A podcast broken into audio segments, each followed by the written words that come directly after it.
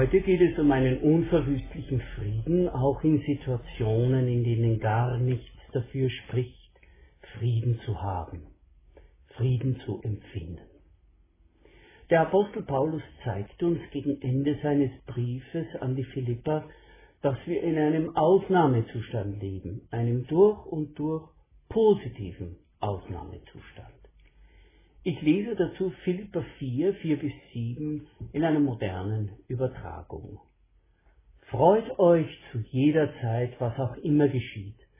Freut euch, dass ihr zum Herrn gehört. Ich sage es noch einmal, freut euch.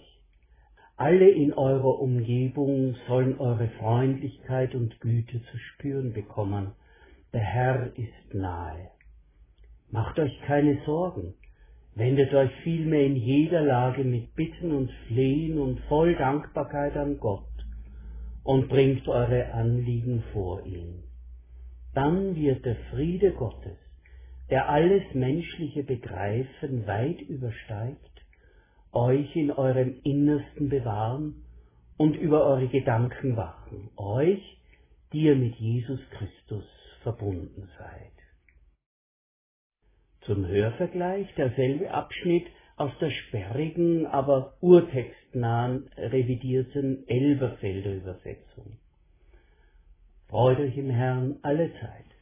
Wiederum sage ich, freut euch. Eure Milde soll allen Menschen bekannt werden. Der Herr ist nahe. Seid um nichts besorgt, sondern lasst in allem durch Gebet und Flehen mit Danksagung eure Anliegen vor Gott kund werden. Und der Friede Gottes, der allen Verstand übersteigt, wird eure Herzen und eure Gedanken bewahren in Christus Jesus. Wie eingangs gesagt, ruft Paulus mit diesen Sätzen den Ausnahmezustand über die Christen aus und, wie gesagt, einen durchaus positiven Aufnahmezustand. Vieles davon bleibt für Außenstehende unverständlich. Das zumindest deutet der Apostel im letzten Vers an, wenn er über den Frieden spricht. Es ist ein Friede, der höher ist als alle Vernunft. Das heißt, man findet keine logischen Erklärungen dafür, warum man Frieden inmitten all der schwierigen Umstände hat, die uns aus bloßen Vernunftsgründen in Alarmzustand versetzen müssten. Die erste Frage ist, was begründet den Ausnahmezustand? Paulus lässt uns nicht lange rätseln. Der Herr ist nahe. Das ist eine Zeitansage, eine Feststellung darüber, was unsere Zeit bestimmt und wohin sie läuft. Im innersten Kern lautet die Zeitansage, Christus kommt uns entgegen und wir gehen auf ihn zu. Aber so leicht ist es nicht mit der Aussage, der Herr ist nahe. Was heißt das denn rund 2000 Jahre später? Es ist nämlich richtig, dass die ersten beiden Generationen von Christen diese Aussage schlicht chronologisch verstanden haben. Die Wiederkehr Jesu als Weltenrichter und Herr würde sehr bald geschehen, in ein paar Jahren vielleicht. Da können wir diesen Satz natürlich nicht einfach nachsprechen, ohne uns darüber Rechenschaft zu geben, wie wir diesen Vier-Wörter-Satz heute verstehen können. Der Herr ist nahe. Manchen fällt dazu ein, dass 2. Petrus 3, 8 und 9 unsere Zeitvorstellungen relativiert. Beim Herrn gilt ein anderes Zeitmaß als bei uns Menschen. Ein Tag ist für ihn wie tausend Jahre und tausend Jahre wie ein einziger Tag. Der Herr verschleppt die Erfüllung seiner Zusagen nicht, wie einige Spötter sagen. Im Gegenteil, er hat Geduld mit euch. Er möchte, dass alle Gelegenheit finden, von ihrem falschen Weg umzukehren. Eine zweite biblische Verständnishilfe finden wir in Matthäus 28, Dort sagt der Auferstandene, seid gewiss, ich bin bei euch alle Tage bis zum Ende der Welt. Hier ist die Nähe Christi zu den Seinen keine chronologische Angabe, sondern eine qualitätsmäßige. Christus ist bei uns, unabhängig davon, wie weit der Weg bis ans Ende der Weltzeit auch noch sein mag. Noch einmal anders beleuchtet Johannes die Nähe des Herrn, wenn er die Worte Jesu überliefert, wenn jemand mich liebt, wird er an meinem Wort festhalten. Mein Vater wird ihn lieben, und wir werden zu ihm kommen und bei ihm wohnen. Da ist Jesus nahe im Heiligen Geist, weil er in uns Wohnung genommen hat. Näher kann uns der Herr in dieser Weltzeit nicht sein, als dass er in uns wohnt, Herz an Herz sozusagen. Dazu passt eine weitere Aussage Jesu, das Reich Gottes ist mitten unter euch. Der Herr ist nahe auch in den gottgewollten Kräften, die, ohne dass wir den Finger drauflegen könnten, die Wirklichkeit der Welt durchfermentieren. Auf diese mehrfache Art ist Jesus nahe. Aber auch das andere, das Urchristliche, dürfen wir nicht fallen lassen. Gott gehört die Zukunft der Welt. Er hat das letzte Wort und dieses letzte Wort heißt Christos Kyrios. Christus ist der Herr. Wer das festhält, darf wissen, dass diese Welt nicht von irgendeinem schwarzen Loch verschluckt werden wird, sondern dass wir immer auf den Herrn zugehen. Die Zukunft, die Jesus Christus heißt, kommt unaufhaltsam auf uns zu, mit jedem Schritt und jeder Entwicklung, ob sie gut oder schlecht ist. Sie kommt uns näher. Christus kommt uns näher. Und wir gehen immer auf den Herrn zu, ob der Weg vor uns nun im Dunkel oder im Licht liegt. Und das befördert uns nun in den Ausnahmezustand, von dem wir schon gesprochen haben. Was sind die Symptome des Ausnahmezustands, weil der Herr nahe ist? Paulus nennt fünf Symptome. Das erste, wir haben Zugang zu einer Freude, die sich immer wieder an die Oberfläche zurückkämpft. Also Stichwort Freude.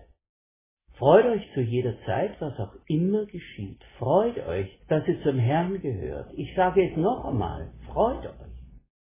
Auch als Christen haben wir uns viel zu sehr daran gewöhnt, mit den Unken mitzuunken. Erschwerend kommt hinzu, dass der untrüglich scharfe Blick darauf, was alles schiefgehen könnte und was man bemängeln kann, als viel klüger gilt als simple Freude. Wenn sich jemand ohne eindeutigen Grund freut, fragt man, was hat der eingeworfen? Ein normaler Mensch sieht doch, dass uns die Umstände nach unten ziehen.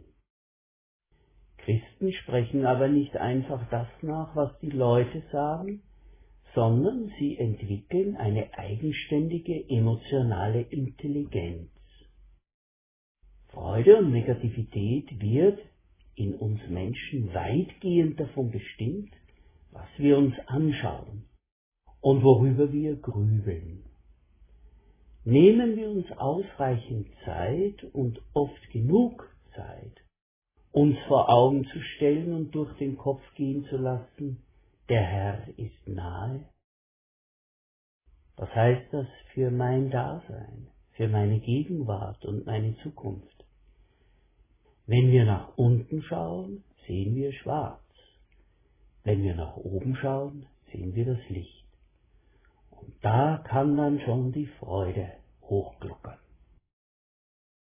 Ein zweites Symptom des Ausnahmezustands ist eine typische Verhaltensauffälligkeit. Und zwar, wir werden verhaltensauffällig, indem wir freundlich und gütig im Umgang mit den Menschen sind. Stichworte Freundlichkeit und Güte. Alle in eurer Umgebung sollen eure Freundlichkeit und Güte zu spüren bekommen. Luther übersetzte ursprünglich Lindigkeit. Alle in eurer Umgebung sollen eure Lindigkeit mitbekommen. Bei uns zu Hause war das Wort lind noch gebräuchlich, nämlich für Speisen. Es bedeutet mild, nicht versalzen. Tja, wie gerne geben wir es den anderen doch gepfeffert und versalzen ihnen die ungetrübte Freude. Nun sagt Paulus, wir leisten es uns ganz entgegen dem allgemeinen Trend, zu den Menschen gütig und sanftmütig, verständnisvoll und geduldig zu sein, zu der Bedienung im Geschäft, die uns das falsche Produkt bringt, zu dem Fußgänger im Gewühle, der viel zu langsam vor uns dahinzockelt, zu dem Autofahrer, der von der Seite auf unsere Spur drängt, zu dem Ausländer, der immer noch nicht verstanden hat, warum ich ihn eigentlich anschnauze. In der verärgerten und ungeduldigen Lebenswelt, in der wir uns im Alltag bewegen, können wir andere echt verblüffen. Schlichtweg, indem wir gütig und sanftmütig, verständnisvoll und geduldig sind. Als drittes Symptom für unseren Ausnahmezustand nennt Paulus, wir wissen, wohin mit unserer Angst, mit dem Gefühl der Bedrohung und mit unseren Sorgen.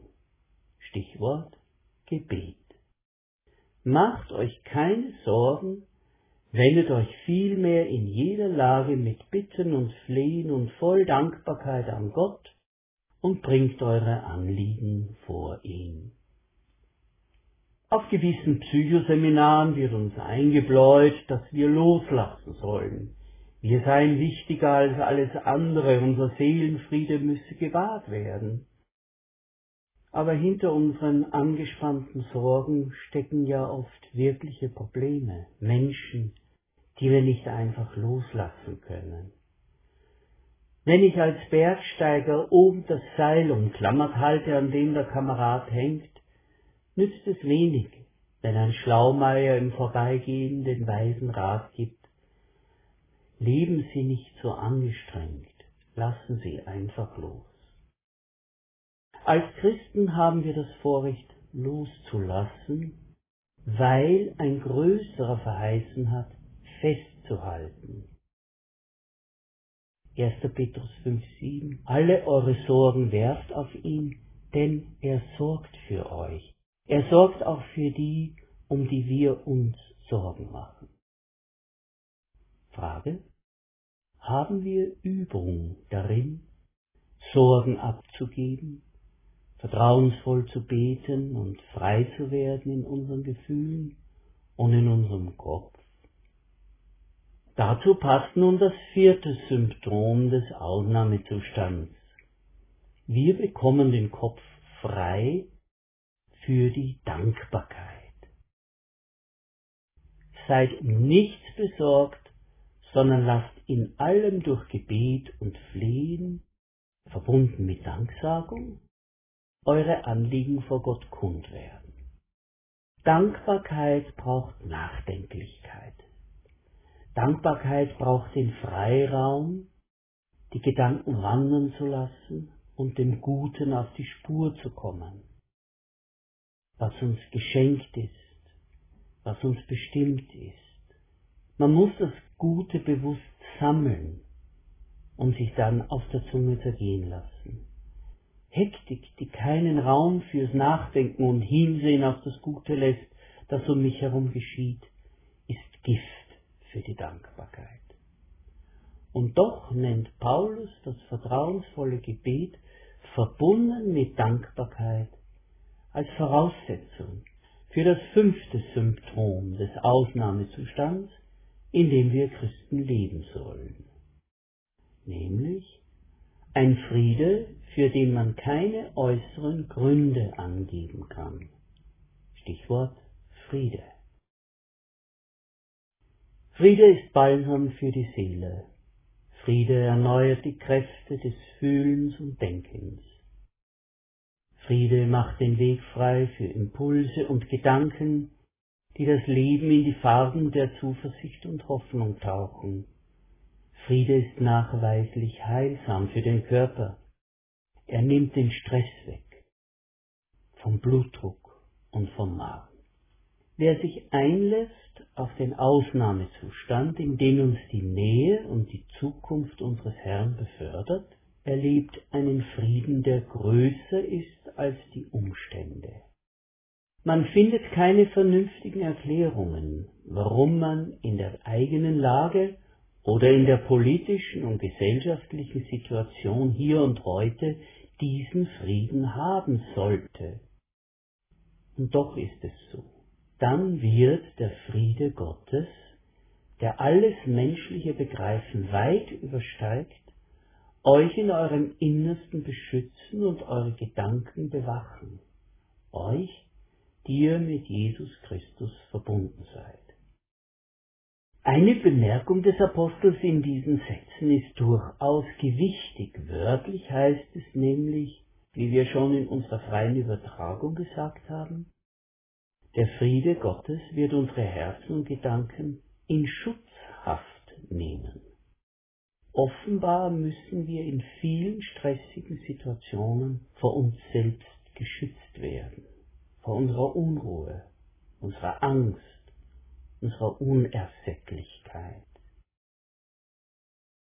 Fünf Dinge sind es also, die wir brauchen, um in die Zukunft zu schauen und in die Zukunft zu gehen, unserem Herrn entgegen. Und fünf Dinge sind es auch, die Christus in uns ermöglichen und fördern wird. Freude, Freundlichkeit, Gebet, Dankbarkeit.